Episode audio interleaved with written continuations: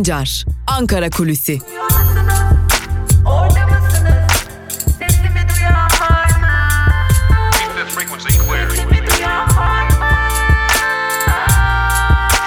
Özgürüz Radyo.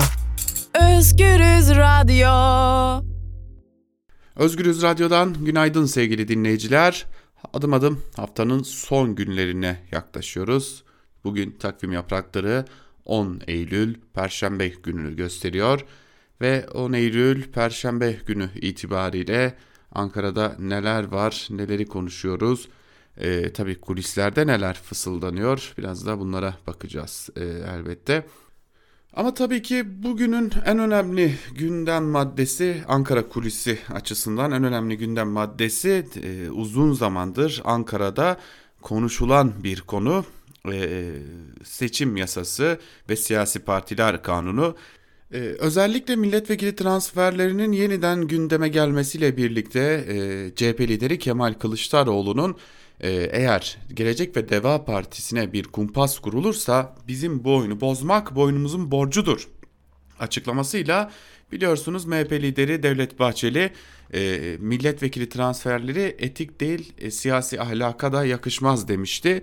E, Cumhurbaşkanı Erdoğan da siyasi partiler yasasında buna dair değişiklikler yapılabileceğini belirtmişti ve e, biliyoruz ki siyasi partiler yasasında yapılacak ilk değişiklikle birlikte ki AKP'nin artık bu çalışmada da adım adım sona geldiğine dair e, dikkat çekici bilgiler var. E, böylelikle bu burada yapılacak değişiklik ile birlikte bir e, önemli adım atılacak vekil transferlerinin elbette ki önüne geçmek imkansız. Elbette ki önüne geçilmesi e, siyasi açıdan da doğru değil ama bunun e, bir biçimde o vekilin bir sonraki seçime katılımının nasıl engellenebileceğini e, göstermesi açısından bunu engellemek açısından çeşitli düzenlemelere gidilebileceği belirtiliyor. Bunu e, aktarmış olalım. E tabi buna e, ek olarak başka e, gündem maddeleri de söz konusu. E, nedir bu gündem maddesi?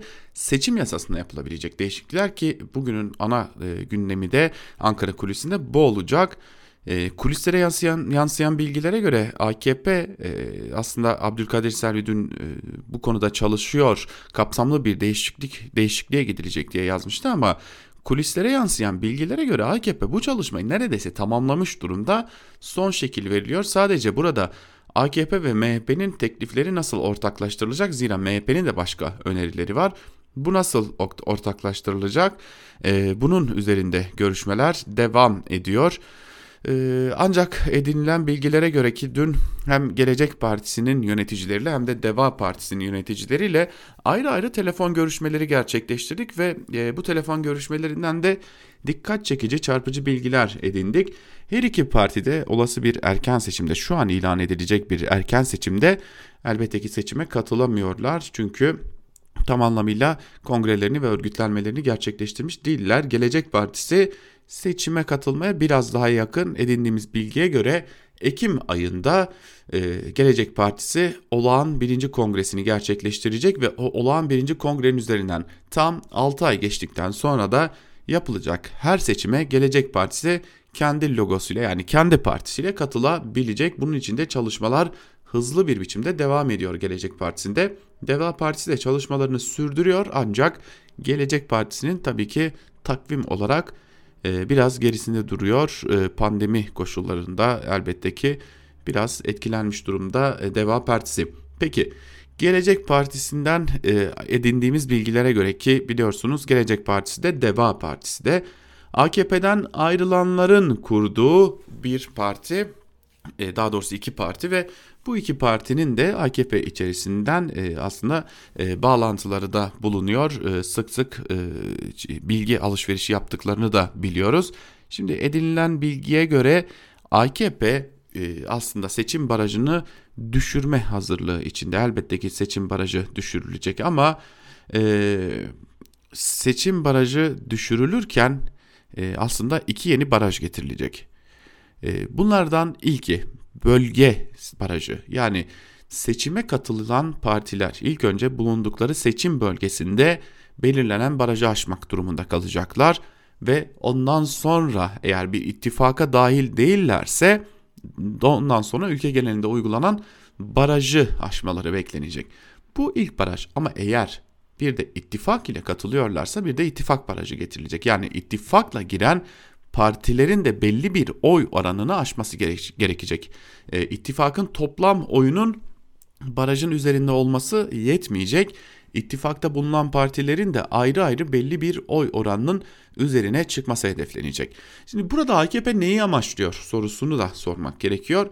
Her iki partiye göre de AKP burada hem kendinden kopuşları engellemek istiyor zira e, eğer bu sistem değişikliği gerçekleştirilmezse AKP'de e, AKP'nin geleceği bir sonraki seçimde vekil sayısının biraz daha aşağı düşebileceği belirtiliyor e, zaten hali hazırda bir koalisyon hükümetiyle aslında her ne kadar Cumhur İttifakı adıyla anılsa da bir koalisyon hükümetiyle karşı karşıyayız. MHP olmadan AKP mecliste çoğu değişikliği gerçekleştiremeyecek konumda. E, kaldı ki anayasa değişikliklerini zaten gerçekleştiremiyor. Bir erken seçime MHP ile bile gidemiyor. E, bunu da belirtmiş olalım. AKP burada milletvekili sayılarını bölge barajına takılan partiler üzerinden arttırmayı hedefliyor. Gelecek ve Deva Partisi'nin temsilcilerinin yorumları böyle. E, ittifak e, konusu da önemli. İttifak barajı içerisinde de örneğin Saadet Partisi e, herhangi bir ittifak ile hareket ettiği takdirde e, eğer oy oranı belirlenen belirlenecek ya da ortaya getirilecek ittifak barajının altında kalır ise ne olursa olsun ittifakın kendisi barajı aşsa bile orada e, milletvekili çıkaramayacak o bölgede ve böylelikle de e, belki o milletvekilleri AKP'ye belki o milletvekilleri MHP'ye kayacak ve Cumhur İttifakı'na kaymış olacak. E, dolayısıyla e, bunu da belirtmiş olalım. Ee, Gelecek Partisi'nin temsilcileri de Deva Partisi'nin temsilcileri de AKP bunlarla bir yere varamayacak. AKP e, bu yaptığı değişikliklerle ne kopuşu engelleyebilecek ne düşüşünü kendi düşüşünü iktidardaki düşüşünü engelleyebilecek diyorlar. Tabi engelleyebilecek mi engelleyemeyecek mi bunu olası değişikliklerin ki kulislerde dolaşılan değişikliklerin hayata geçmesinin ardından anlamış olacağız. Biraz daha açmak adına da bir örnekle bitirelim. Örneğin HDP Diyarbakır, Mardin, Urfa gibi bölge illerinde yüksek oy aldığı için bölge barajına takılmayacak, milletvekili çıkarabilecek ülke genelinde de barajı aştıktan sonra. Ancak HDP örneğin Marmara'da belirlenen e, bölge barajını aşamadığında Marmara bölgesinde e, seçim bölgelerine ayrılacak elbette. Dar bölge ihtimali de burada güçlenmiş oluyor. Dar bölgenin de getirilme ihtimali de e, kuvvetleniyor. Zaten AKP'nin bu konuda da uzun zamandır devam eden bir hevesinin olduğunu biliyoruz. E, bu durumda e, HDP Marmara genelinde oy alsa dahi bölge barajını aşamama, aşamadığı takdirde bugün çıkardığı e, mecliste bulunan milletvekillerini belki de çıkaramayacak ya da Ege'de çıkaramayacak ya da diğer bölgelerde çıkaramayacak ve buradaki e, HDP'ye gitmesi gereken e, milletvekillikleri başka siyasi partilere gidecek. Ağırlıklı olarak da eğer bölgede AKP daha fazla oy alacak olur ise elbette ki AKP'ye gidecek ve AKP buradan daha fazla milletvekili çıkarmayı hedefleyecek. E, görüyoruz ki burada esas neden esas hedef aynı zamanda demokratikleşme, demokratik adımlar atma değil. Burada esas hedef AKP'nin seçimlerde daha fazla milletvekili çıkarmak.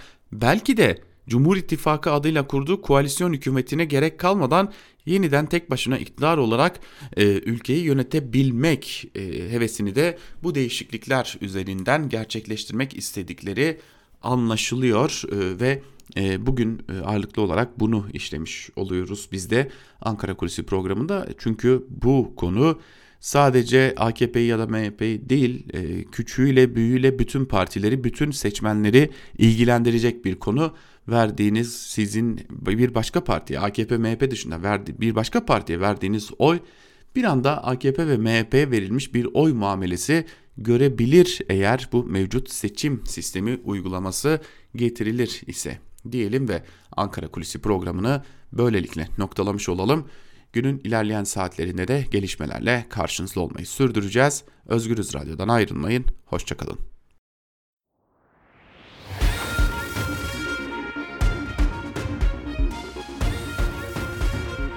Altan Sancar Türk basınında bugün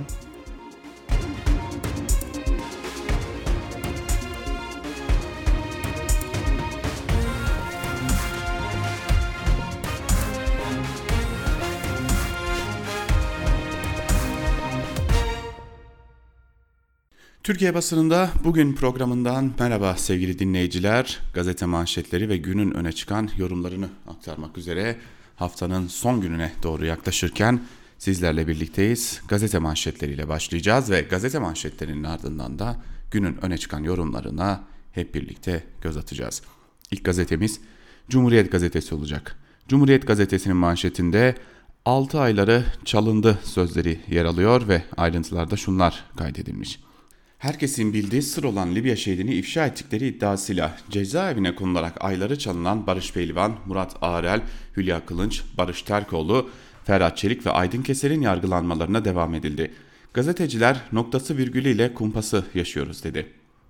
Davada savunma yapan pehlivan yargı sisteminden adalet bekleme, beklememeli miyim? Hayır. Alışmayacağım bu çürümüşlüğe. Biliyorum ki asıl alışırsam ölürüm ifadelerini kullandı. Ara kararını açıklayan mahkeme Pehlivan, Ağrel ve Kılınç'ın tahliyelerine karar verdi denmiş. Tabi meslektaşlarımıza ceza da verildi. Bu ayrıntıyı da kaçırmamak gerekiyor. Link verme, sorularıma yanıt ver başlıklı bir habere göz atalım. Muhalefetin soru önergelerine internet sitesi linki göndererek yanıt vermeyi alışkanlık haline getiren Hazine Bakanı Berat Albayrak, ittifak ortağı MHP'nin Kayseri Milletvekili İsmail Özdemir'e de yanıt için aynı yolu kullandı. Linkte yanıt yer almadı. Salgının yerel basına etkisini soran Özdemir, yanıta tepki göstererek yeniden soru önergesi verdi. Özdemir gönderilen linkin sorduğu sorulardan sadece birine yanıt verdiğini belirterek diğer sorularının da yanıtlanmasını istedi. Kendi yarattığınız canavarla karşı karşıyasınız. Hani e, bunun başka e, hiçbir şey yok. Kendi yarattığınız canavarla uğraşıyorsunuz şu anda.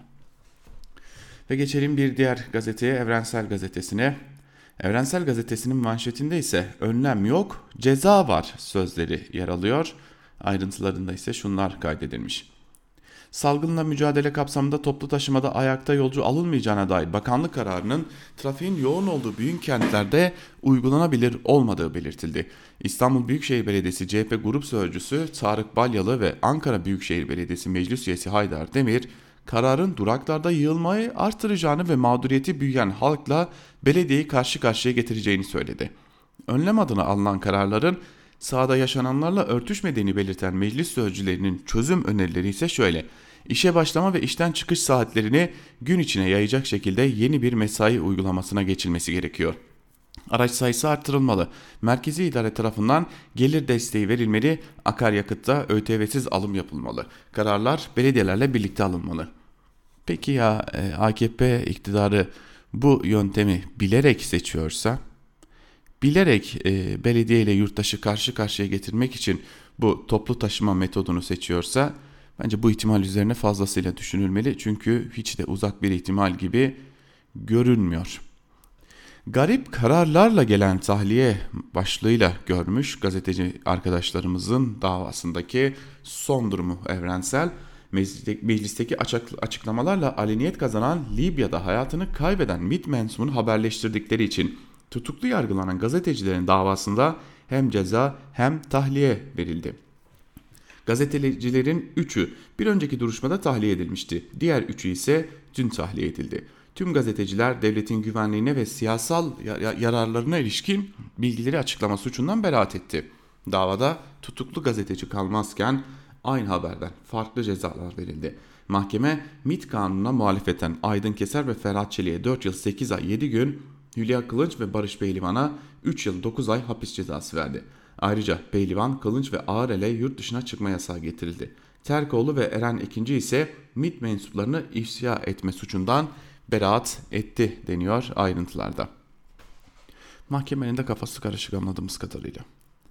Ve geçelim Bir Gün gazetesine. Bir Gün gazetesinin manşetinde en zoru şimdi başlıyor sözleri yer almış ve ayrıntılar şöyle.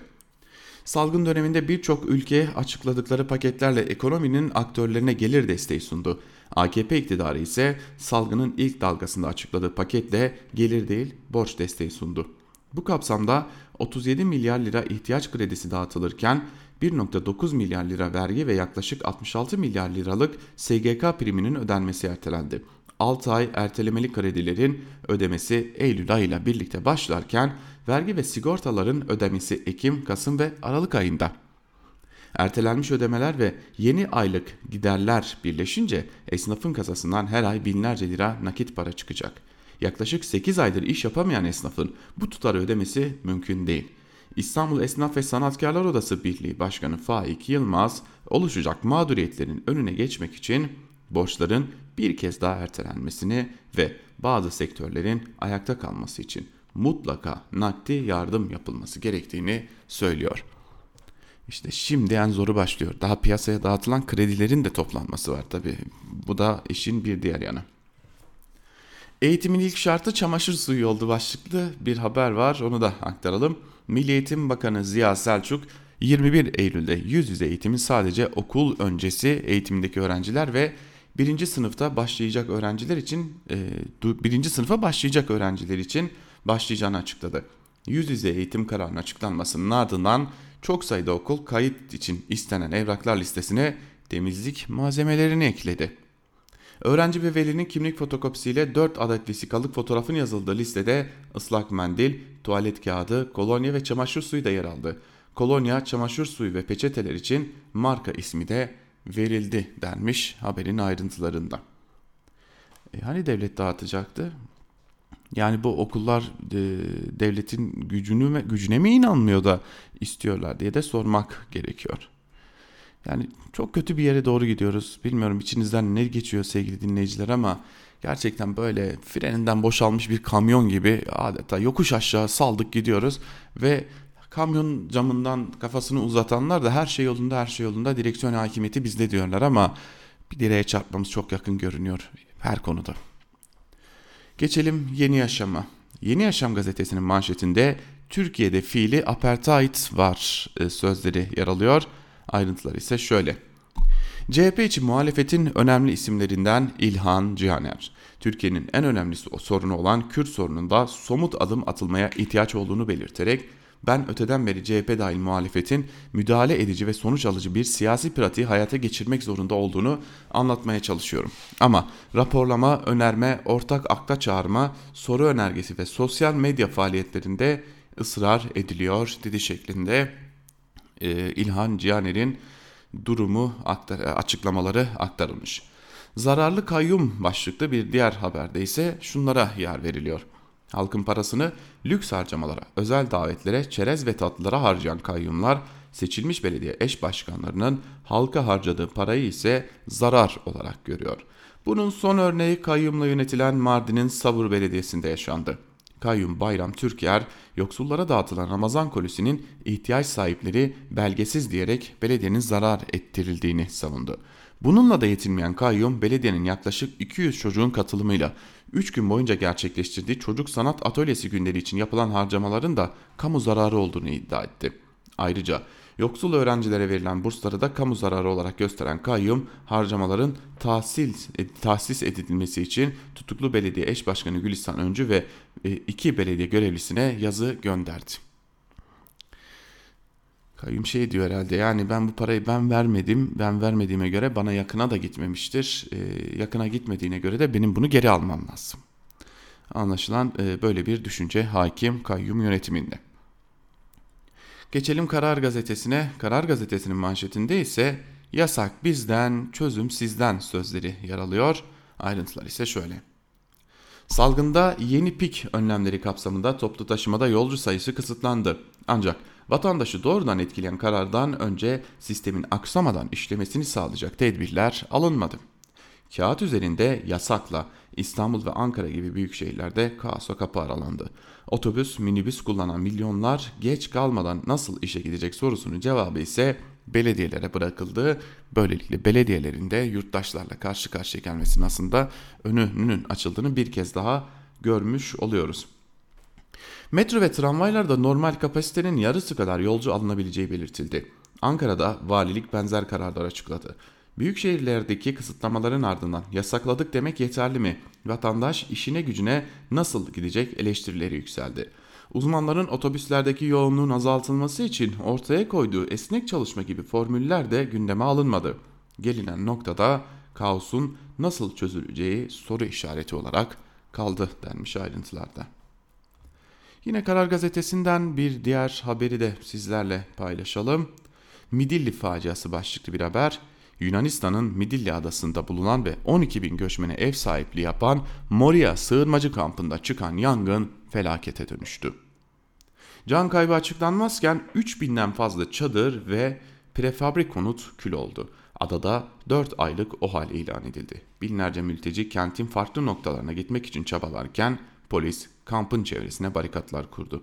Uluslararası insan hakları kuruluşlarının aşırı kalabalık ve insani olmayan şartlar nedeniyle hedefinde olan Moria kampı geçen hafta 35 Covid pozitif vakası tespit edilince karantinaya alınmıştı. Yani e, Yunanistan bu konuda e, mülteciler konusunda Avrupa'nın en kötü ülkelerinin başında geliyor. En rezil hatta diyebileceğimiz ülkelerin başında geliyor. E, çok kötü bir muamele var mültecilere. E, iltica hakkı için kendilerini Yunanistan'a atanların darp edilip tekrardan geldikleri ülkelere gönderildiğini de biliyoruz. Geçelim sözcüye. Sözcünün manşetinde ise kefenli, kabirli, tabutlu, cehennemli eğitim sözleri yer almış. Ayrıntılara bakalım. 11. sınıf din kitabındaki 37 sayfalık ünitede tabut, cenaze, mezarlıkla ilgili 9 fotoğraf yer alırken kefenleme ayrıntılı anlatıldı. Veliler şaştı kaldı. Eleştiri konusu olan ders kitaplarında kitaplarına bir yenisi eklendi. Milli Eğitim Bakanlığı'nın 11. sınıf yani lise 3 öğrencilerine din kültürü ve ahlak bilgisi kitabı dağıttı. Kitabın 37 sayfalık ilk ünitesinin ismi Dünya ve Ahiret. Burada tavut, cenaze töreni ve mezarlıkla ilgili 9 fotoğraf var. Ayrıca ölen kişilerin nasıl yıkanıp kefenleneceği en ince ayrıntısına kadar anlatıldı. Cennetle ilgili bilgi verilirken gümüş kapılar, billur kadehler vardır denildi. Kitabı inceleyen veliler tabut fotoğrafları, kefenleme ve kabir azabı gibi konulara fazla yer verilmesini eleştirdi. Yok, bunu bilerek yapıyorlar zaten. Hani bunu eleştiriyorsunuz ama e, bunu bilerek yapıyorlar. Korkutarak hükmetme, korkutarak e, dine yöneltme gibi bir arzuları var ve e, işte tam da bundan dolayı buraya yönelmiş durumdalar. Bu arada CHP'li Faik Öztrak, CHP sözcüsü aynı zamanda e, kendisinin de Covid-19 testi pozitif çıktı. Bu bilgiyi de e, sizlerle paylaşmış olalım ve geçelim sabaha. Sabahın manşetinde ise tecavüzden beri her gece ağlıyorum sözleri yer alıyor. CHP'li Didim Belediye Başkanı Atabay'ın ve bazı meclis üyelerinin tecavüzüne uğrayan genç kadın yaşadığı kabusu sabaha anlatmış. Yani iddia bu tabii ki. Olay yaşandığında iş istemek için Didim Belediyesi'ne gitmiştim. Başkan Atabay daha rahat bir ortamda konuşalım dedi. Bir kişi beni çiftliğine götürdü. Alkol, uyuşturucu ve içki içirdiler. Sonrasını hatırlamıyorum. Video çekildiğini bile fark etmedim diye bir ayrıntı aktarılmış. E, gerçekse zaten eğer iddialar doğruysa e, yapılması gereken bellidir. E, aynı ağır şekilde bunun cezası verilmelidir. Yok eğer değilse de Sabah gazetesine en ağır şekilde ceza verilmelidir. Çünkü bu siyaseti başka bir yere çekme çabasıdır. Pandemiyi fırsata çeviriyoruz. Başlıklı bir haber var. Sözler Berat Albayrak'a ait. Bunu çok iyi biliyoruz zaten Sayın Bakan onu söyleyelim. Bakalım ayrıntılarda neler var. Bakan Berat Albayrak, tüm öncü göstergeler Türkiye açısından en kötünün geride kaldığını gösteriyor. Türkiye olarak bu dönemde pandemi kaynaklı küresel krizi ülkemiz açısından bir fırsata dönüştüreceğiz. Salgında ikinci dalga olmazsa 2021'de %5'in oldukça üzerinde bir büyüme gelebilir. İkinci yarıda V şeklinde toparlanma bekliyoruz. Enflasyon önümüzdeki dönemde yavaşlama yoluna girecektir. Evet, Kasım e, hani hep cümlesi vardır ya Bakan Albayrak'ın. E, Kasım e, Ekim'den iyi olacak, Şubat Ocak'tan iyi, Mart Şubat'tan iyi diye diye diye hiç, hiç iyilik görmediğimiz gibi dibe doğru yolculuğumuzda devam ediyor. Zaten e, dolarda 7.50'nin üzerinde e, üzerine doğru gitme çabasında e, hiç yolundan sapmadan devam ediyor. Geçelim Hürriyet'e. Hürriyet'in manşetinde ise haydi Uğur kurtar dünyayı sözleri yer alıyor. Ayrıntılar ise şöyle. ABD'li ilaç devi Pfizer ile koronavirüs aşısı geliştiren Almanya merkezli BioNTech'in kurucu ortağı ve CEO'su Profesör Doktor Uğur Şahin dünyaya umut veren bir açıklama yaptı. Geliştirdikleri aşının mükemmele yakın olduğunu bir buçuk bir ay içinde hazır olacağını söyledi. Bugün 10 Eylül e, yani Ekim ayının sonunu bekleyelim bakalım gerçekten hazır olacak mı? Bu manşeti hürriyete hatırlatacağım ben. Ne oldu diye de soracağım. Aşının ciddi bir yan etkisini görmediklerini belirten şair sık sık ateş görmüyoruz. Denemeye kalkanların yalnızca küçük bir kısmında ateş vardı. Ayrıca baş ağrısı veya yorgunluk hissi gibi çok düşük semptomlar görüyoruz. Bu tür aşılarda görülen semptomlar geçicidir. 1-2 gün sonra ortadan kaybolur dedi şeklinde. Ayrıntılar aktarılmış. Peki e, biliyorsunuz bir de aşıların uzun vadeli etkileri vardır. E, buna dair de acaba bir test var mı? Bunu da sormak gerekiyor. Çünkü ben açıkçası aşıların bir de uzun vadeli semptomlarından çekinmek gerektiğini düşünüyorum. Zaten aşıların gecikmesinin nedeni de bu.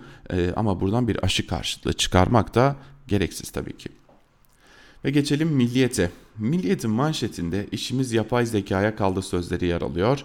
Davalar yığıldı, hakim kararları birbirini tutmuyor, hatalı kararlar sosyal medya baskısıyla değiştiriliyor. Şimdi doğru yargı için yapay zeka üzerinde duruluyor denmiş ve Adalet Bakanı Gül de kabinede yaptığı e-duruşma sunumunda adli işlemlerin hızlandırılması ve hata olasılığının ortadan kalkması için bazı uygulamalar üzerinde çalışıldığını anlattı. Sunuma göre uyuşmazlık konularının vasıflandırılması ve uyuşmazlığa uygulanacak mevzuatın tespit edilmesinde yapay zeka uygulamaları geliştiriliyor. Ya bunun e, uyuşmazlıkla yok iş yüküyle şununla bununla alakası yok. Bir, icra dosyaları arttı haklısınız çünkü ekonomi kötü. İki, ceza davalarında iş davalarında artık kararlar birbiriyle uyuşmuyor. Çünkü hakimlerin birçoğu e, bölgedeki idari amir ne der ya da iktidar ne der e, çekincesiyle karar vermek zorunda bırakılıyor. Bu da e, hatalı kararların nedeni. Siz bir yargı üzerindeki hakimiyetinizi bir sonlandırın. Bakın bakalım e, kararlar e, yanlış yolda ilerlemeye devam ediyor mu? Şimdi Milliyet'te yine birinci sayfada vatandaş ne yapsın başlıklı bir haber var. Her gün 4,5 milyon kişinin yollara düştüğü İstanbul'da. Güvenli sosyal mesafenin uygulanması için ne araç ne de yolların kapasitesi yetiyor.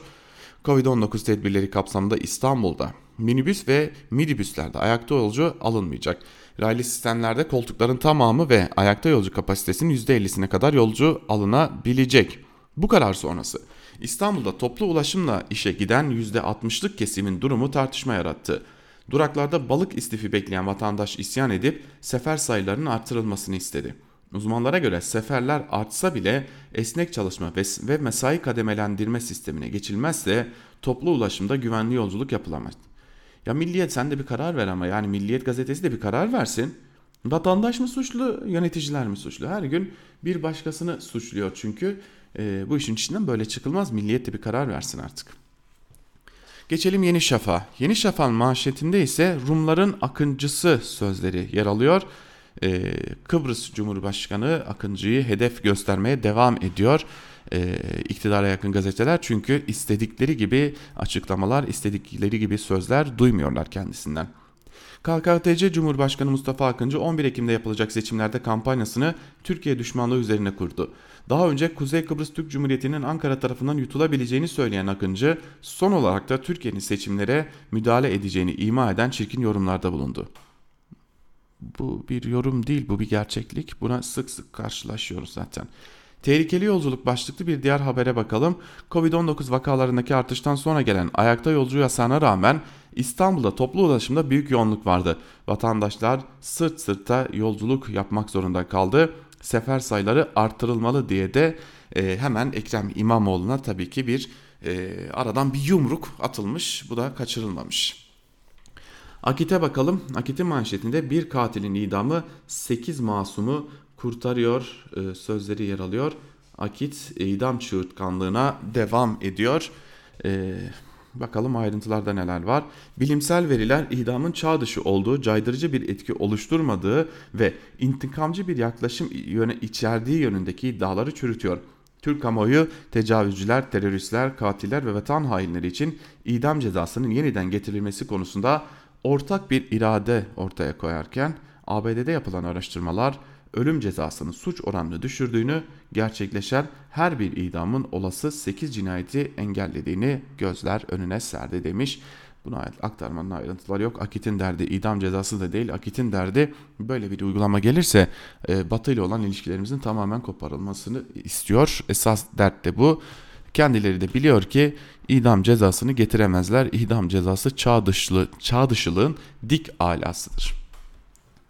Evet şimdi geçelim e, günün öne çıkan yorumlarına. Ama günün öne çıkan yorumlarına başlarken e, yandaşlarla başlayacağız. Yandaşlar halkla alay etmeyi, siyasetçilerle alay etmeyi, siyasetçileri hakir görmeyi ve siyaset üstünde ben en iyi bilirim sözlerini sürdürüyorlar. Bakın Abdülkadir Selvi bugün bir yazı kaleme almış.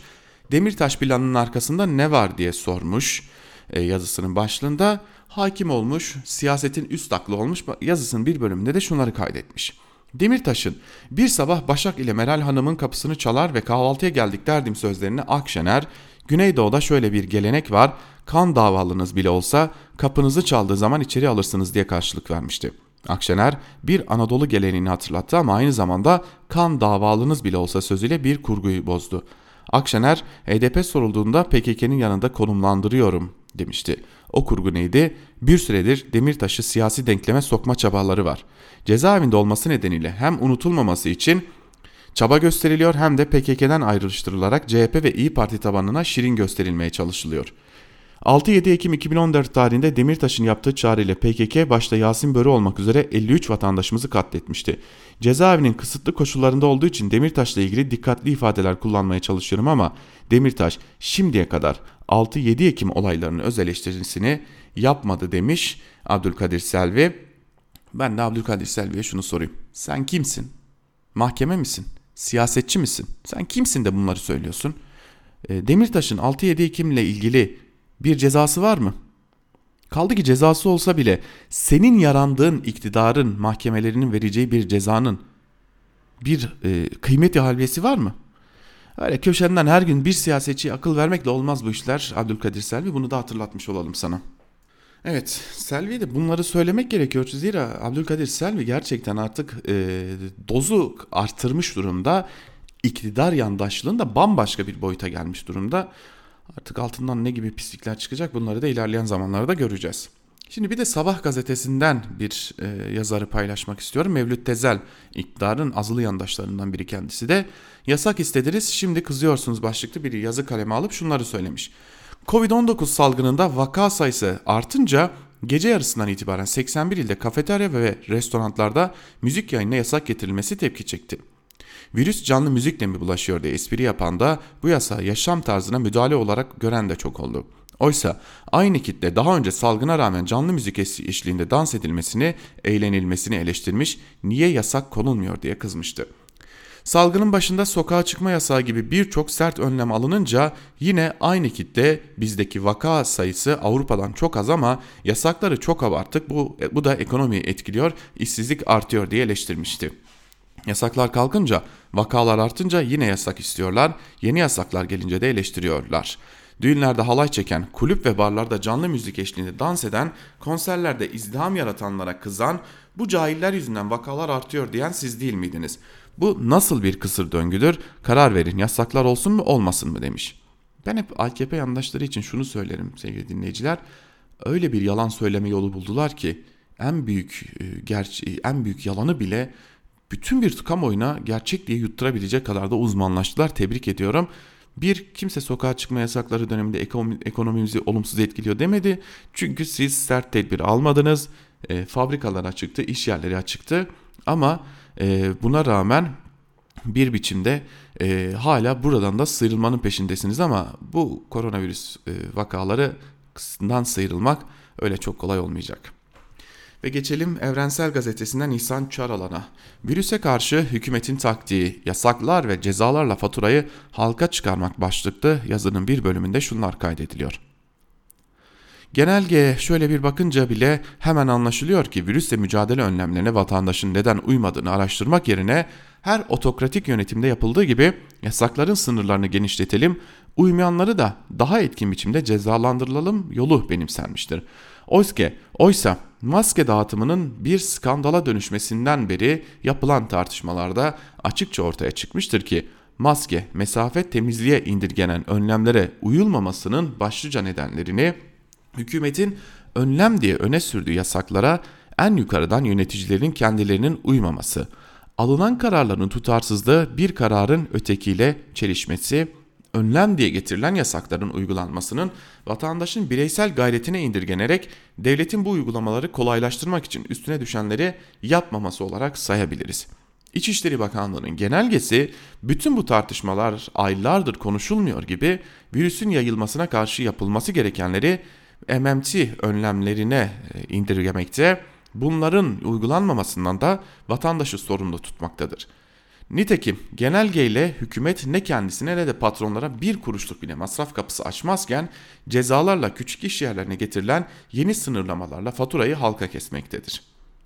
İçişleri Bakanlığı genelgesinde yer alan ev dışındaki bütün alanlarda maske takma zorunluluğu getirilmesi, minibüs ve dolmuşlarda ayakta yolcunun yasaklanması, toplu taşıma araçlarında ayakta yolcu alınmaması ya da makul sayıda ayakta yolcu alınmasına ilişkin düzenlemeler maske dağıtmama skandalından daha büyük bir kaosa yol açacak kararlar olarak görünmektedir diyor İhsan Çaralan yazısının bir bölümünde ki zaten gidişatta o yönlü. Şimdi artık gerçekten Ragıp Duran ile devam edelim. Ayın Başkanı Mardin'e çay toplamaya gitti başlıklı bir yazı kaleme almış Ragıp Duran ve yazısının bir bölümünde de şunları kaydetmiş. Türkiye dahil 47 ülkenin üyesi olduğu Avrupa Konseyi'nin Strasbourg'daki Avrupa İnsan Hakları Mahkemesi Başkanı Robert Ragnar Spano'nun Türkiye gezisi büyük tepki topladı. Meselenin birkaç boyutu var. Öncelikle saptamak gerekir ki bu gezi Ankara tarafından planlanıp tezgahlanmış hukuki siyasi bir girişim. AİM'de Rusya ile birlikte hakkında en çok şikayet davası, davası olan saray rejimi bu ağır baskıdan kurtulmak için ülkede AİM'in kurallarına uygun bir düzen kurmayacağını bildirdiğinden Strasbourg Mahkemesi'ni amiyane tabirle kafa kola almayı hesaplamış. Mahkeme habire bizi mahkum ediyorsa biz de mahkeme başkanlığı tavlarız böylece bu dertten kurtuluruz diye düşünmüşler. Ne var ki AİM Türkiye'nin herhangi bir ilçesindeki asliye ceza mahkemesi değil 47 ülkenin yargıç görevlendirdiği kocaman bir adli mekanizma. AİM Başkanı'nın Türkiye resmi ziyaretinin resmi gerekçesi İstanbul Üniversitesi'nin kendisine vermek istediği onursal doktora beratı. Ancak bu bahaneden önce bir mahkeme başkanının kendi mahkemesinin kararlarını uygulamayı reddeden bir, ülkeye resmi olarak davet edilmesi durumunda yapacağı ilk iş herhalde teşekkür ederim ancak bu davetin sizin bizim mahkememizin kararlarına saygı göstermenizde katkıda bulunacağına inanmıyorum demesi gerekirdi. Ayın başkanı yargı ile yürütme arasındaki ilişkileri hiç olmazsa teorik düzeyde bilmesi gereken ve bildiği farz edilen bir şahsiyet. Strasbourg Mahkemesi aslında KYK'ların yaptığı başvuruları reddederek Kavala ve Demirtaş davalarında aldığı kararların hiçe sayılmasından rahatsız olmayarak ve daha birçok davada hukuki olmayan siyasi kararlar vermişti. Mahkeme Başkanı Spano'ya onursal doktora beratı veren İstanbul Üniversitesi akademik niteliklerini tamamen kaybetmiş, sarayın hukuk dışı bütün uygulamalarını benimseyip sindirmiş, hukuku savunmak için hiçbir konuda itiraz etmemiş bir kurum. Spano'nun 3 günlük ziyareti sırasında kayyumu meşrulaştırma girişiminin yanı sıra hiçbir hak örgütü ya da hakiki hukukçu ile görüşmemesi de anlamlı. Meselenin magazin yanı gibi gözüken ama aslında iş ahlakıyla ilgili bir boyutu var. Başkan Türkiye'nin hukuk kalesi sayılamayacak Mardin'e neden gitti? Üstelik Mardin'de çay tarlası da yok. Gazetecilerin hiç kimsenin özel hayatına karışma hakkı yok. Karışana da karşı çıkarız. Ne var ki özel hayatta kamu hayatı arasında bir çıkar çelişkisi olduğu zaman bu konu haber değeri taşır. Hele işin içinde bir hakim, eski bir AKP milletvekili varsa iş tamamen siyasidir. Konuyla ilgili Le Monde'da yayınlanan haberde özel hayat meselesi ince bir şekilde belirtilmiş. Haberin başlığı da zaten her şeyi anlatıyor. Avrupa hakimi Robert Spano İstanbul'a dal kavukluk ile eğilip bükülme arasında. Ben şirket, örgüt, kurum yapılarında özellikle Anglo-Sakson dünyada önem verilen hatta belirleyici olduğu için kural haline getirilen bir inceliği 87 80'li yıllarda Londra'da BBC'de çalışırken öğrenmiştim.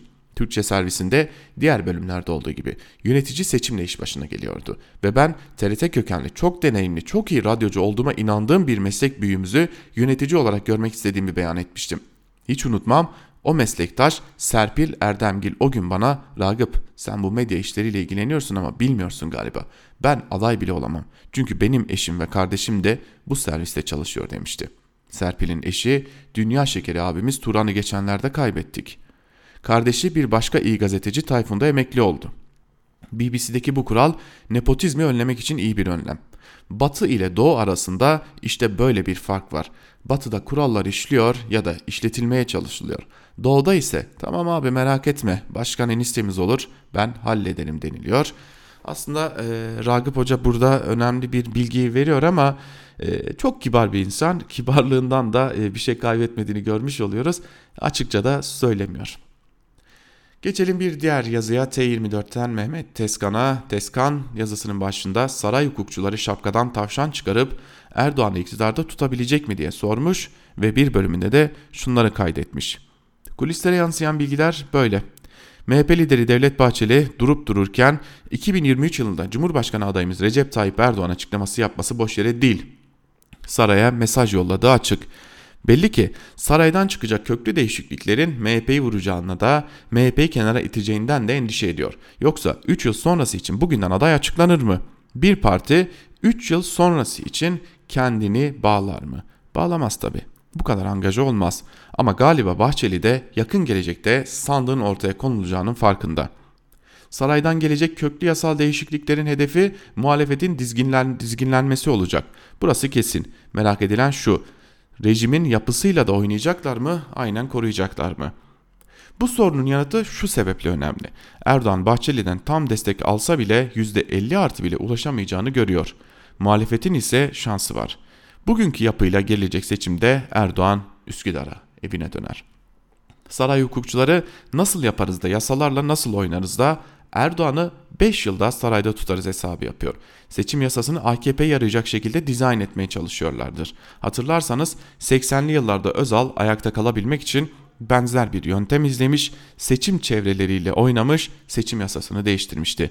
Benzer bir durumla karşı karşıyayız ama bu kez durum daha da zor. Parlamenter sistemde %35-40 alan iktidar olabiliyor.